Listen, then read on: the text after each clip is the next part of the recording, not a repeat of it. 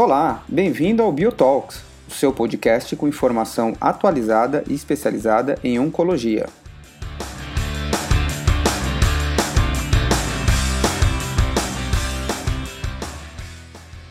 Esse podcast está disponível nas plataformas Spotify, Google Cast, Apple Cast e também nas demais plataformas de podcast.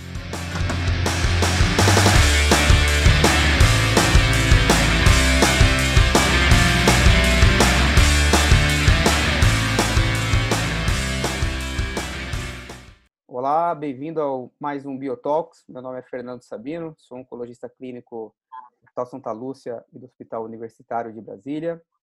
E hoje eu tenho o prazer de receber duas grandes colegas, duas grandes médicas e também grandes amigas de, de longa data, é, doutora Daniela Sadi e doutora Karime.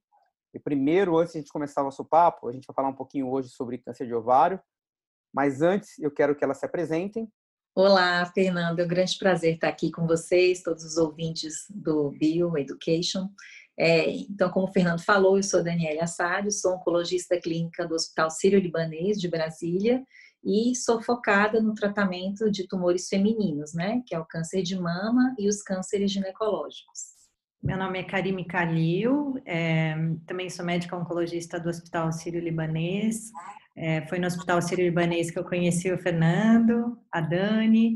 É um prazer grande estar aqui, é, dividindo um pouco é, com vocês essa oportunidade bacana de, de interagir com outros oncologistas, estudantes de medicina.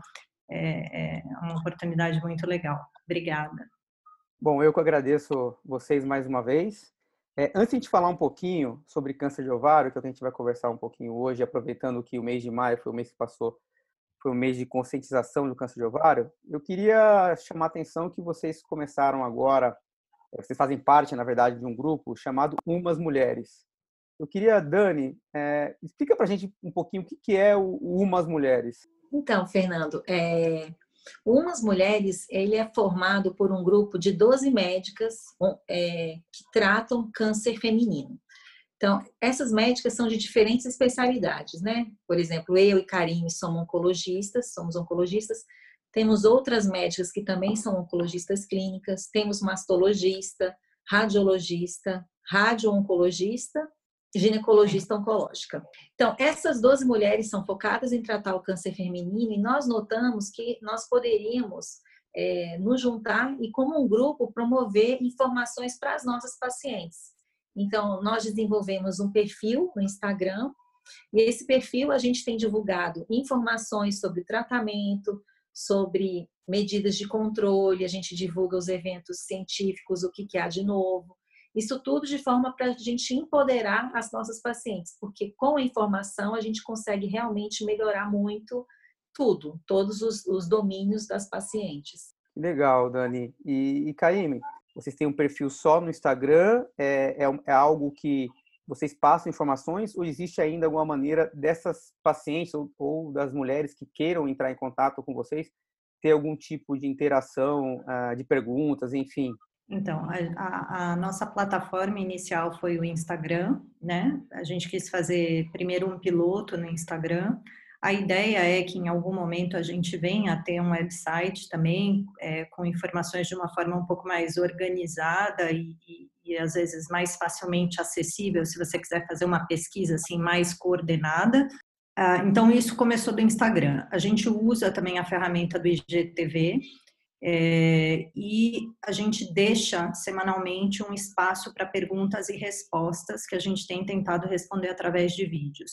A gente também tem feito, ah, como nós somos muitas, isso divide, de certa forma, pulveriza um pouco né, todo, todo esse trabalho de interação da rede social, mas a gente tem tentado também responder as perguntas que são feitas para a gente no próprio Instagram. Né? Então, essa foi uma plataforma inicial. Acho que em algum momento a gente deve também evoluir para um podcast. É, eu acho que podcast hoje é uma, uma ferramenta de informação que eu particularmente uso muito.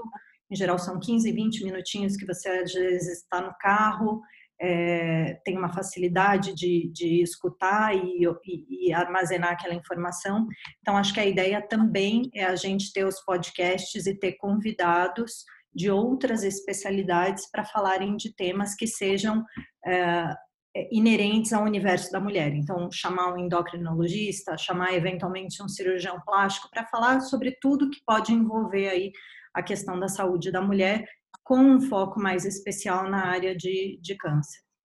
Ah, que legal. Dani, nesse um mês praticamente do UMAS, qual, como tem sido o feedback? O feedback tem sido o melhor possível. É, a, gente, a, a, gente esperava que fosse ser bem aceito, porque nós é, notamos que havia uma lacuna a ser preenchida. Né? Não, não, não conhecíamos algum grupo que tivesse com tantas profissionais de diferentes especializadas, todas dedicadas ao cuidado das pacientes com câncer feminino, isso não existia. Então, é, de forma geral, todas as pacientes têm, têm ficado muito entusiasmadas, assim, no meu consultório elas chegam, já chegam, doutora, eu vi o, a, o perfil que foi criado, elas ficam é, super felizes, têm acompanhado as notícias, eu vejo que os nossos próprios colegas de outros grupos, de outros estados. A gente recebeu muitas ligações de outros colegas é, perguntando do que se tratavam, todo. Então a gente recebeu com bastante alegria porque a aceitação foi muito grande. É, a gente esperava que fosse ser bem aceito, mas foi surpreendentemente melhor do que o que a gente esperava. E a adesão também, a, a, rapidamente o número de seguidores aumentou é muito rápido, o perfil tem o que duas, três semanas e a gente já está com um número muito legal, assim, e o, e o boca a boca, então a gente está bem satisfeita. Que bom, viu? Eu queria, é, antes de começar a nossa conversa, é, realmente sobre câncer de ovário, só lembrar os ouvintes, então, que umas mulheres, tá? O perfil está no Instagram, é, o perfil é arroba umas mulheres, umas com dois M's, tá? E vale a pena visitar e é, realmente é, um, é um, um, perfil do Instagram assim muito bacana, tem bastante informação. Eu re recomendo e também sou um dos seguidores de vocês. Bom, uh, vamos falar um pouquinho então de câncer de ovário. Vou trazer um pouquinho de números aqui. A estimativa do, do INCA para esse ano 2020 são 6.650 novos casos de câncer de ovário é, esperados esse ano. Tá? É a sétima causa de câncer em mulheres. E, Karime, qual que é a, a idade geralmente mais comum de se ter o câncer de ovário? E se tem, assim, algum fator de risco que a gente deve é, chamar atenção? Então, o câncer de ovário realmente é pouco prevalente, né? Se a gente for ver globalmente, ele é o oitavo em mulheres, é, se a gente não considerar cânceres de pele né? não melanoma. É uma neoplasia realmente pouco prevalente e, e, justamente por ser pouco prevalente, é necessário que a gente faça um trabalho grande é, de informar, educar a população e os próprios médicos a respeito de sinais, sintomas. É, normalmente acontece por volta da sexta década de vida, é, é o mais comum, né? Isso falando dos tipos, obviamente Existem diversos tipos de câncer de ovário, mas de forma geral, quando a gente fala em câncer de ovário, a gente está falando principalmente de carcinomas epiteliais, que são os mais prevalentes, é, e que são justamente os que têm um grau um pouco maior de agressividade, é, e, portanto, é, e, e, que são diagnosticados em fases avançadas na, na grande maioria dos casos. Então, a gente está falando de mulheres em, por volta da sexta década de vida, e o que a gente conhece de fatores de risco são fatores associados à parte reprodutiva da mulher, então, menarca precoce, ou seja, idade de menstruação, de início das menstruações precoce, menopausa tardia, é, nuliparidade, ou seja, nunca ter dado à luz, é, endometriose, que é uma doença bastante frequente também, ginecológica, é, Tem-se dados de exposição a asbestos, né? Pode haver uma, uma exposição ocupacional a asbestos. Eu acho que um dos dados mais importantes e que a gente tem entendido cada vez mais aí desde a década de 90 é a presença de mutações, alterações genéticas, muitas delas é, herdadas, né? Mutações germinativas em genes como, por exemplo, BRCA1 e BRCA2, que ficaram muito conhecidos na mídia leiga aí ao longo dos últimos anos, quando a Angelina Jolie teve, fez as cirurgias redutoras de risco, né? Então, a gente sabe que tem aí pelo menos 15% dos casos dos carcinomas epiteliais, dos carcinomas serosos de alto grau, que dentre os epiteliais são os mais comuns, que podem estar associados a essas mutações. Então, hoje a gente também tem o conhecimento de que ter um parente de primeiro ou segundo grau que tenha tido câncer de ovário pode ser um, um é, na verdade, deve chamar a atenção para uma necessidade de um aconselhamento genético, né? Então, acho que é isso que a gente tem é, em termos de fatores de risco, do que ficar atento e de onde eventualmente a gente pode fazer algum tipo de modificação é, para, de fato, diminuir a mortalidade por, por essa doença, ou eventualmente até a incidência. Bom, a Dani, a Karine até chamou atenção aqui que, infelizmente, uma, uma parte do diagnóstico, se não a maioria, a gente faz em fase avançada, né? É, existe algum tipo de rastreamento que a gente possa é, indicar ou sugerir para tentar reduzir a chance ou o número de diagnósticos avançados que a gente faz? Então, Fernando, esse é o grande ponto nevrálgico é, do diagnóstico do câncer de ovário, né? Quando a gente vê, apenas 15, cerca de 15% dos casos a gente tem um diagnóstico com a doença localizada, e esses casos têm uma chance de cura é, em torno de 90%. E, e, isso que então isso significa, né? Que, que 85% dos casos eles são diagnosticados numa fase mais avançada e com um prognóstico completamente diferente, né? Esse prognóstico em cinco anos a gente tem um prognóstico que menos de 40% das pacientes com doença avançada vai estar viva após cinco anos do diagnóstico. Então essa é a grande é o grande drama, né, de tratar câncer de ovário. E quando a gente fala de rastreamento, é, a situação ela fica bem mais complexa, porque ao contrário de câncer de colo do útero, que a gente tem né, o exame é, do Papa Nicolau, que consegue fazer um rastreamento numa fase subclínica da doença muito grande, ou até o da mamografia, que consegue detectar precocemente as doenças de uma forma muito pequena, aumentando as chances de cura do câncer de mama, para câncer de ovário, até o momento, todos os programas de rastreamento envolvendo ecografia transvaginal ou dosagem do marcador CA125 no sangue, nenhum foi eficaz e, e nenhum ainda está estabelecido para fazer rastreamento.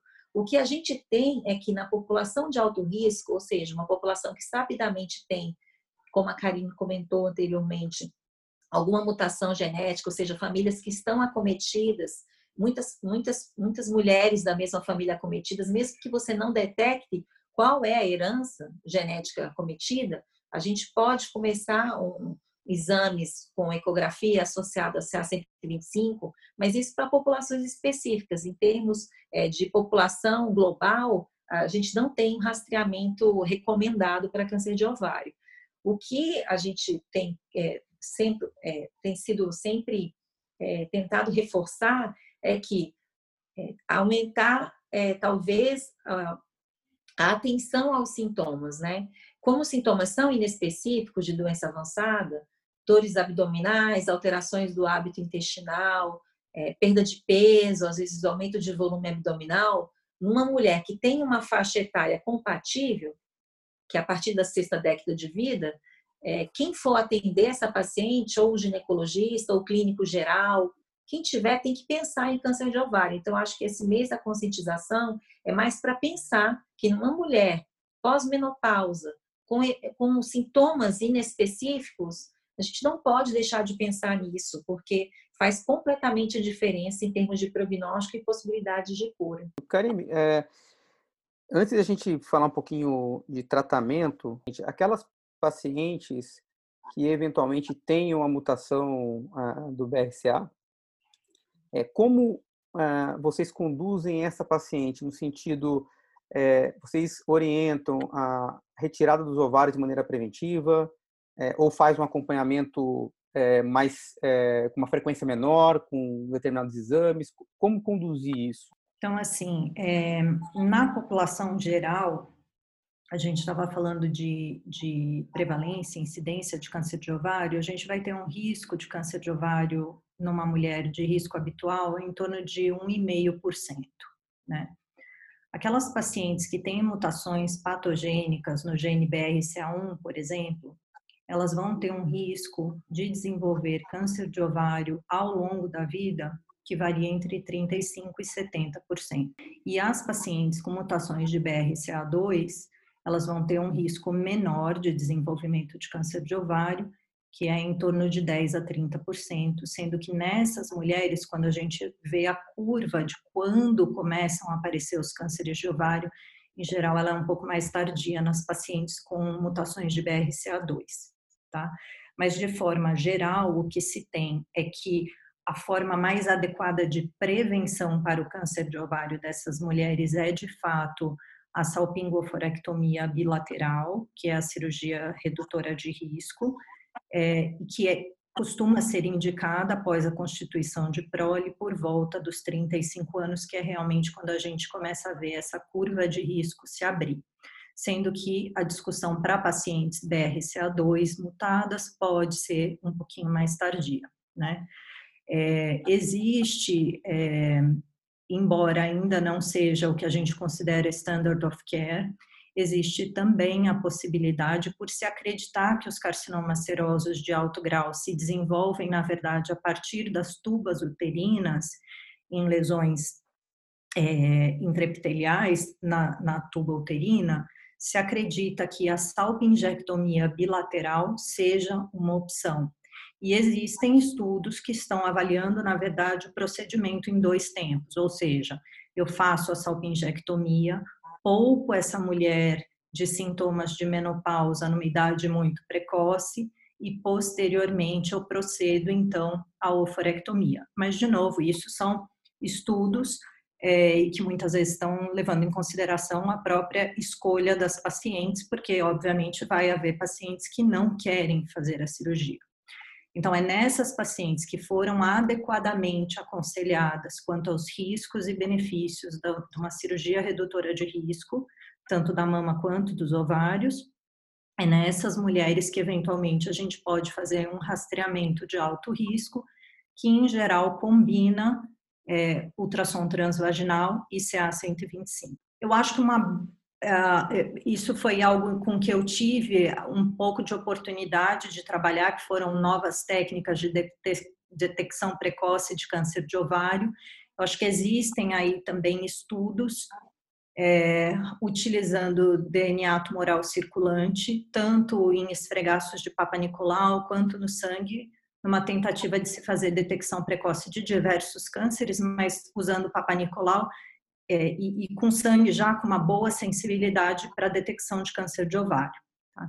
Então, eu imagino, existe um trabalho muito intenso para, é, nesse sentido da detecção precoce do câncer de ovário, eu acho que em breve a gente vai ver novidades, principalmente para essas pacientes que são de alto risco, talvez para pelo menos permitir que elas tenham uma janela um pouco maior para fazer essas decisões informadas ah, com relação à, à, redução de risco, às cirurgias redutoras de risco. Excelente, Karime. É porque essa é uma dúvida frequente e, e realmente quando indicar uma cirurgia como essa de é, redutora de risco, mas querendo não é uma cirurgia, eventualmente em pacientes com, em idade pré-menopausa e você indicar uma cirurgia, enfim, a gente sabe de todo o impacto que pode ter na qualidade de vida dessas pacientes. Dani, imaginamos então que a gente tem nossa paciente, uh, que fez o exame e tem lá uma imagem suspeita em um dos ovários. Como que a gente é, complementa o diagnóstico no seguinte sentido? Eu preciso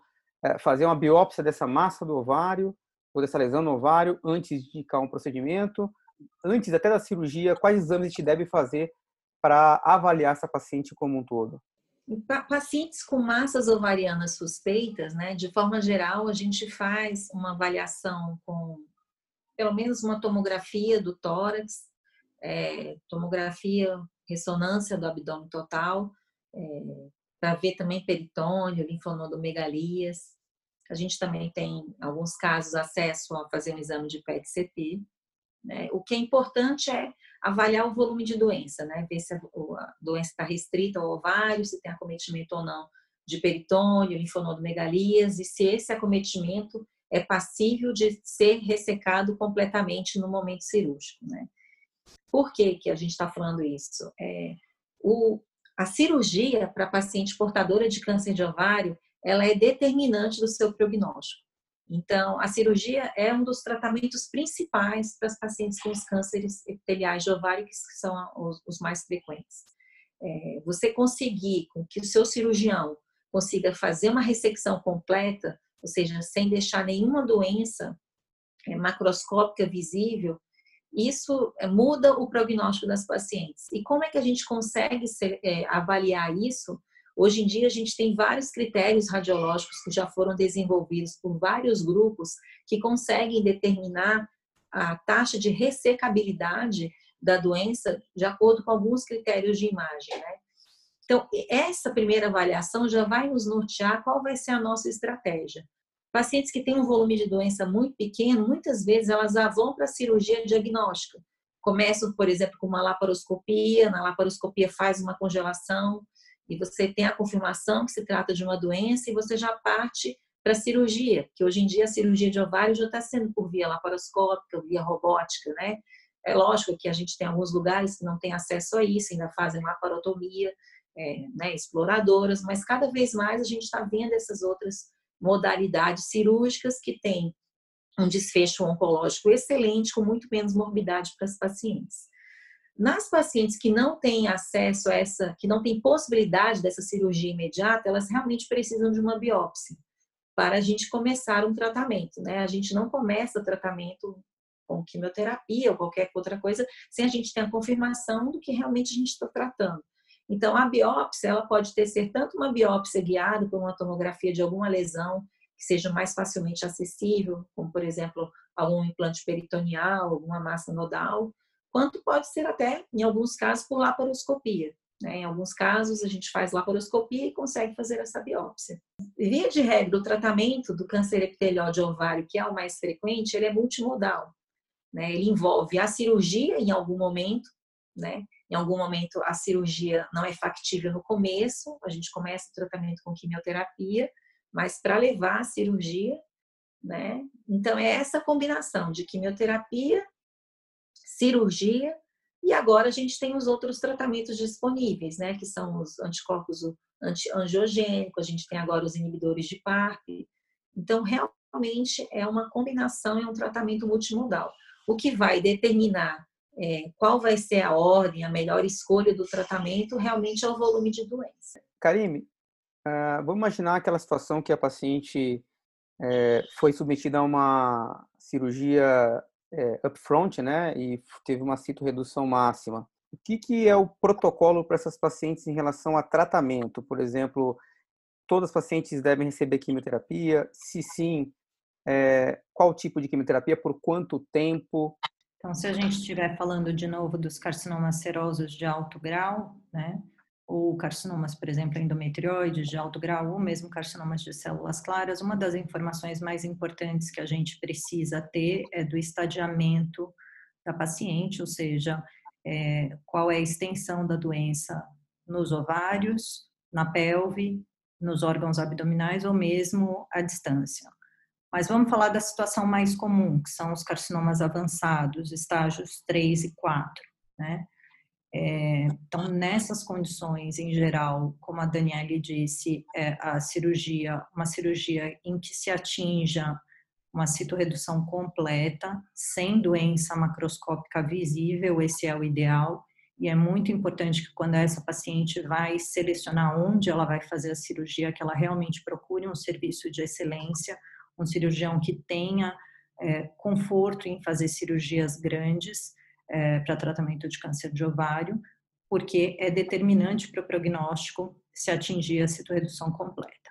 Bom, então se a gente falar em num contexto de citorredução completa, a gente sabe que a grande maioria das pacientes vai haver indicação de se fazer quimioterapia baseada em platinas e taxanos para essas pacientes.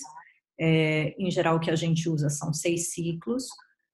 Eu diria que nos últimos dois anos a gente tem uh, evidência suficiente para que mostra para a gente que o tratamento a cada três semanas ele é preferencial ao tratamento semanal, que durante um, um tempo foi feito com, com uma certa frequência. Então, a gente está falando de quimioterapias semanais que vão ser feitas por um intervalo de aproximadamente seis ciclos. E aí existem alguns algoritmos diferentes é, de tratamento, porque é aconselhável que desde o início, se possível, essa paciente seja testada para a presença de mutações em BRCA.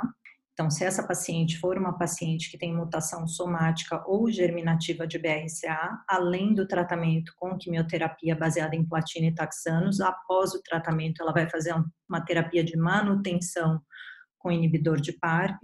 Atualmente, o que a gente usa aqui no Brasil, o que, tem, o que se tem aprovado é o olaparib. Ah, existe, é, então, nesse contexto, a manutenção com olaparib.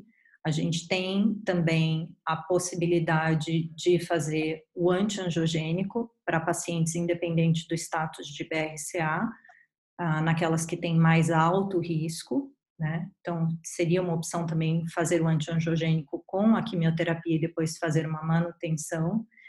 E existe também algo mais recente, é, que a gente ainda está tentando entender quem são os candidatos ideais para manutenção com as duas drogas, com antiangiogênico e com inibidor de PARP, daí talvez independente do status de do status mutacional, né? É, tem questões mais é, profundas envolvendo a eficácia desse tratamento com as duas drogas, né? Então acho que tem que ser é, realmente um contexto mais bem estudado, mas bem discutido com a paciente, com as fontes pagadoras é, e, e, e, se tentar entender ao máximo para quem realmente é, para quem é o benefício da associação das duas medicações. Mas grosso modo é isso: terapia baseada em platina e taxanos, e a gente tem uma tendência aí a fazer terapias de manutenção, dependendo do status de BRCA, com se BRCA positivo, com olaparib se BRCA negativo, eventualmente com antiangiogênicos naquela de mais alto risco, com a possibilidade de associação de um inibidor de PARP, que a gente ainda não tem aprovado em bula no Brasil, mas já tem alguns. O que, que eu acho que é a mensagem para os ginecologistas, para os estudantes de medicina, etc., então, Daniele falou, cirurgia é fundamental, uma boa cirurgia é determinante. Essa é uma das poucas doenças, uma das poucas doenças não, mas o trabalho do oncologista aqui é muito menor do que o trabalho do cirurgião. Então, o cirurgião realmente é muito importante. Segunda coisa, testar quanto antes a paciente, se possível, testar para mutações somáticas e para mutações germinativas, né? Porque o teste somático pode perder algumas mutações germinativas e existem pacientes, além das pacientes com mutações germinativas, a gente tem mais uma porcentagem de pacientes que vão ter mutações só somáticas. Então, acho que acho que é isso. Se tem alguma coisa para ficar, boa cirurgia é muito importante, independente se no início, se na recidiva, se de intervalo, ela é determinante para o prognóstico das nossas pacientes e a testagem quanto a mutações de BRCA1 e BRCA2, ela é determinante também para o tratamento que a gente vai fazer ao início logo ao diagnóstico de um, de um câncer de ovário. Isso mesmo, Karime. É, a mensagem acho que foi super importante e bem esclarecedora e concordo com a Dani, com você. Eu acho que é, o cirurgião aqui é, é papel fundamental para o sucesso de todo o tratamento da paciente, né? Uma, a gente sabe que são cirurgias, quando a gente faz diagnóstico avançado, cirurgias é, grandes, extensas. Como você frisou muito bem, é, o centro de expertise, onde tem a é uma equipe cirúrgica é, acostumada e com grande volume com esse tipo de cirurgia, é, que, se possível, procurar esses centros para fazer esse tratamento cirúrgico. Bom, Dani, como a Karime comentou, então, é importante né, a gente fazer o teste em todas as pacientes que têm o diagnóstico, o teste genético. Então, eu tenho, na verdade, duas perguntas para você. A primeira é quão importante, é, não só para a paciente, obviamente, a gente identificar que ela tem alguma alteração do gene de reparo, do BRCA, e a gente poder usar o Laparib, mas também qual a importância do resultado desse teste para os familiares dessa paciente, né? A primeira pergunta. E a segunda pergunta, que é uma dúvida é, do, de oncologistas que talvez não estão muito familiarizados também é, com tumores ginecológicos, até quem não é oncologista, qual é a importância do CA125 é, para a gente, principalmente é, depois de uma cirurgia citoredutora é, e o acompanhamento durante o tratamento dessa paciente? Eu acho que são dois pontos bem importantes. É, qual, qual, o porquê que a gente está reforçando essa questão do aconselhamento genético? Então, quando a paciente tem um, diagnóstico de câncer de ovário, né, no mundo ideal, ela passaria com um geneticista. Esse geneticista certamente não, não vai avaliar apenas a mutação de BRCA1 e BRCA2. As, hoje em dia, a gente tem painéis que conseguem ver é, inúmeras mutações, painéis 70 genes, 80 genes, 96 genes. Então, são vários genes que são vistos e que podem estar relacionados ou não ao câncer de ovário, que não só o BRCA1 e BRCA2. E muitas vezes isso é uma dúvida no consultório, porque a gente, quando pensa em câncer hereditário, né, as pacientes pensam sempre nos filhos, né? Ah, então eu tenho que fazer por conta dos meus filhos, mas nós temos pacientes que também não têm filhos. E mesmo essas, é importante que elas façam aconselhamento. Por quê? Primeiro, que, é, como a Karine comentou, a gente tem remédios que têm o maior benefício em quem tem mutação. Não que quem não tenha mutação não tenha benefício, mas claramente, se você tiver mutação, você precisa usar esse remédio, porque ele vai, ele pode levar a, a ganho em sobrevida concreto na sua vida. A outra questão é que você fazendo é, uma avaliação genética e descobrindo que você tem um, um, um gene, esse gene pode estar relacionado ao desenvolvimento de outros tumores, né? A gente sabe que BRCA pode estar relacionado ao desenvolvimento de câncer de mama, pode estar relacionado a câncer de pâncreas. Então, a gente tem é, várias atitudes que a gente pode tomar para prevenir que essa, essa mulher tenha desenvolvimento de outros tumores. Então, não é só para sua família, isso é sim um benefício.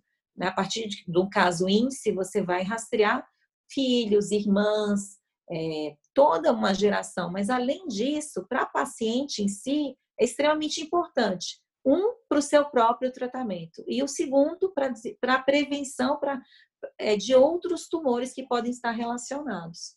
Em relação ao CA125, o CA125 ele é produzido pelas células epiteliais, né, as células que produzem né, é, mucina. E o CA125, é, por si só, ele não é específico de ovário. Ele, ele, como é produzido pelas células epiteliais, ele pode estar sendo produzido por coisas benignas, por exemplo, endometriose, doença inflamatória pélvica. Então, ele por si só não é específico para câncer de ovário. Então, para rastreamento, a gente não recomenda que se faça de rotina para é, simplesmente solicitar para check-up.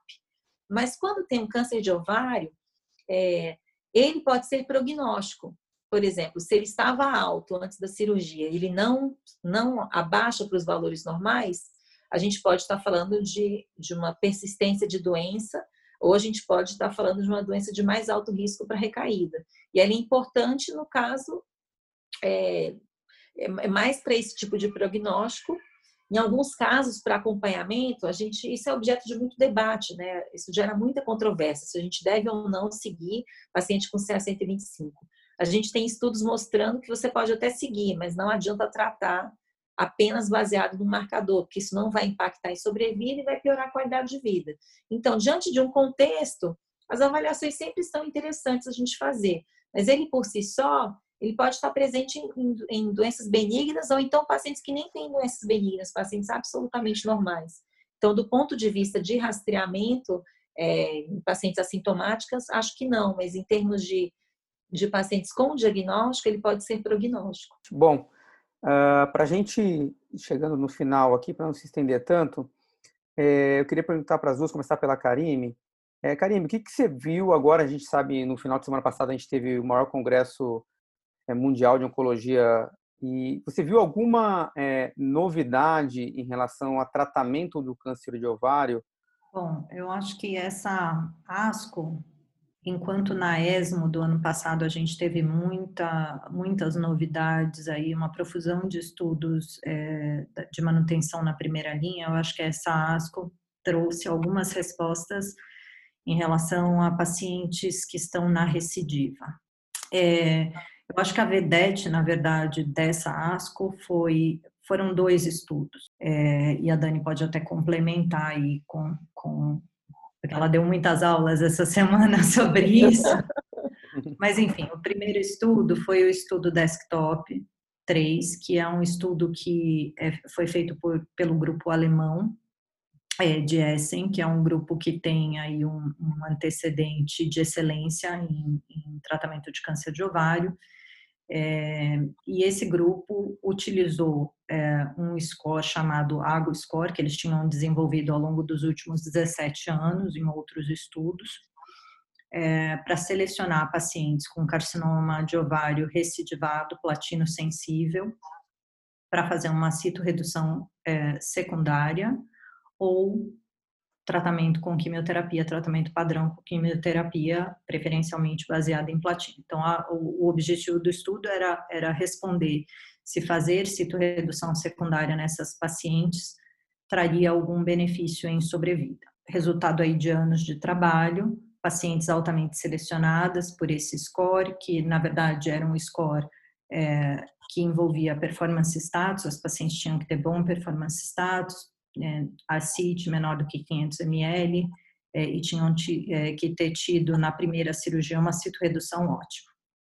Então, esse era o contexto em que as pacientes entravam no estudo. Bom, o estudo viu um benefício em sobrevida global para o tratamento cirúrgico, é, e ele confronta, na verdade, um estudo prévio que não tinha mostrado benefício em sobrevida. Esse outro estudo era o estudo GOG 213, em que as pacientes eram selecionadas mais a critério do investigador, que colocava as pacientes no, no estudo. E a grande diferença, eu diria que assim, a grande diferença mesmo entre os estudos é que o estudo GOG 218 84%, 85% das pacientes tinham recebido manutenção com antiogênico com o bevacizumab, ao passo que no estudo desktop aproximadamente 20% das pacientes tinham recebido terapia de manutenção e poucas delas, menos de 5%, tinham recebido é, manutenção com inibidor de PARP.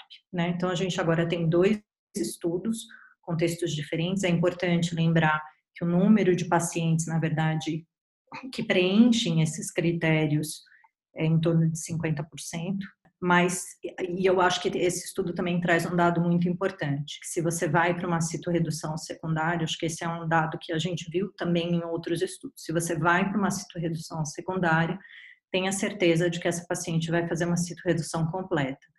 Porque se essa paciente for para uma cirurgia de citorredução e não fizer uma citorredução completa, ela tem um desfecho até pior do que a paciente que não foi para a cirurgia, né?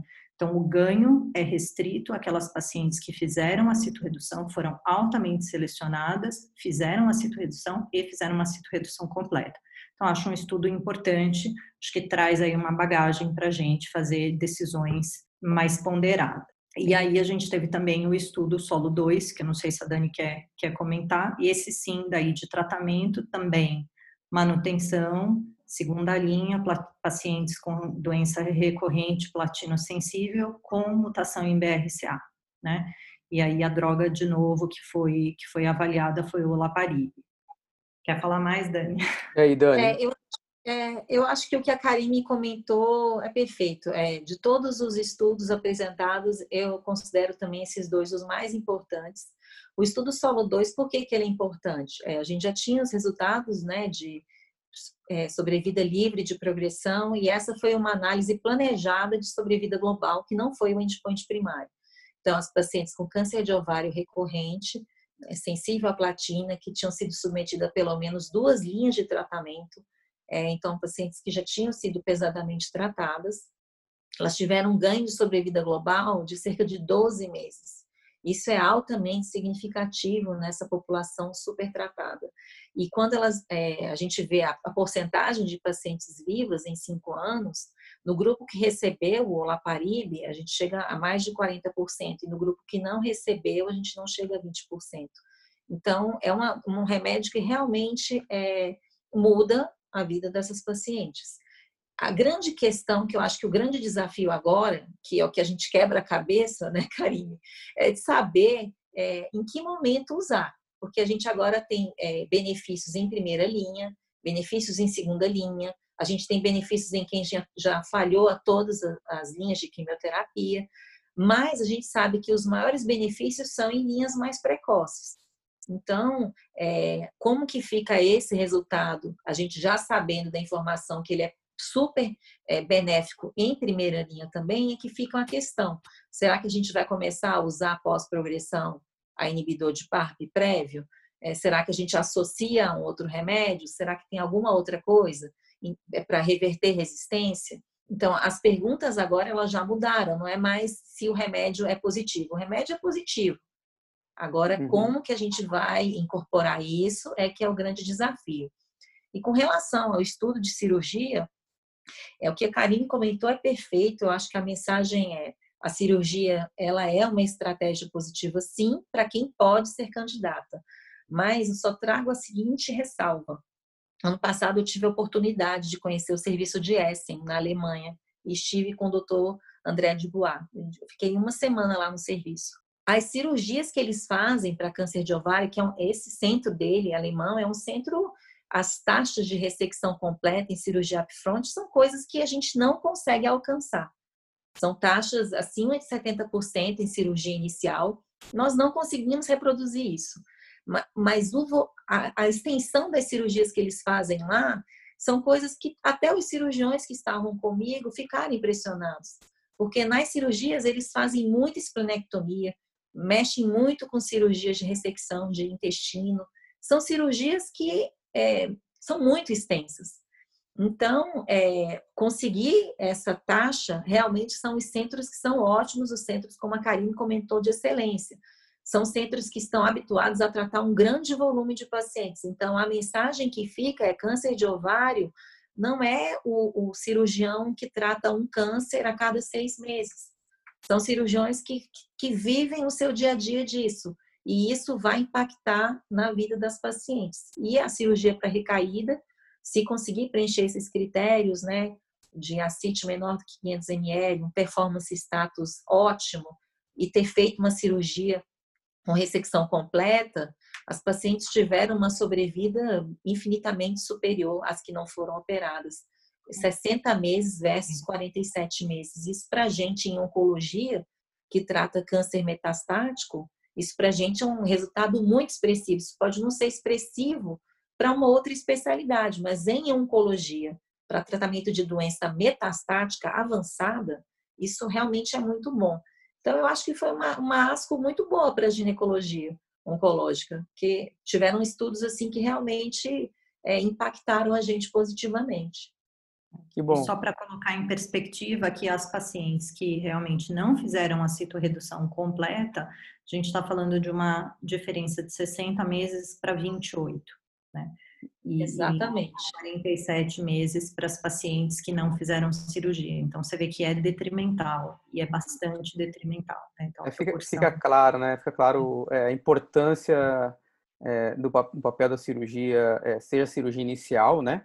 como a gente já comentou, vocês comentaram muito bem anteriormente, como a cirurgia é, de resgate, se for factível fazer, né? Eu acho que é, é assim, é uma mensagem, é, a gente tem mais é, a confirmação do papel do cirurgião e, e, enfim, do centro de excelência nisso. A gente acabou até se estendendo mais, o papo tá bom, eu tinha mais até algumas perguntas, mas acho que vai ficar muito longo.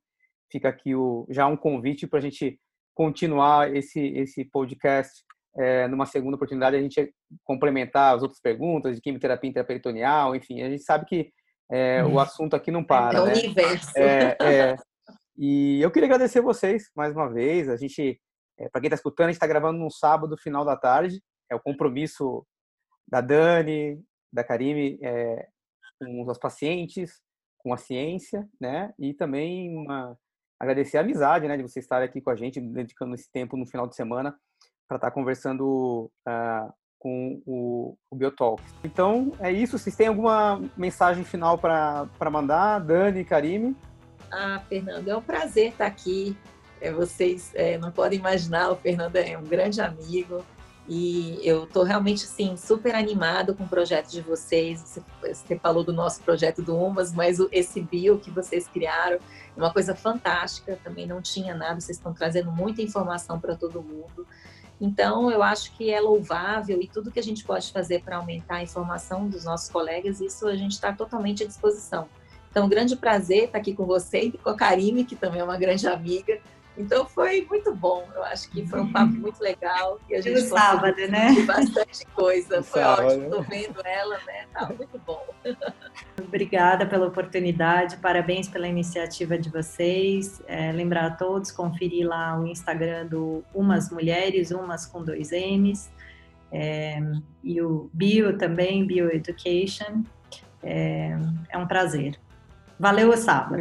Isso. Até então, a gente, próxima. Gente, Até muito obrigado. É, então a gente está encerrando aqui mais um Biotalks e a gente eu espero encontrar vocês no próximo podcast. Muito obrigado. Um abraço.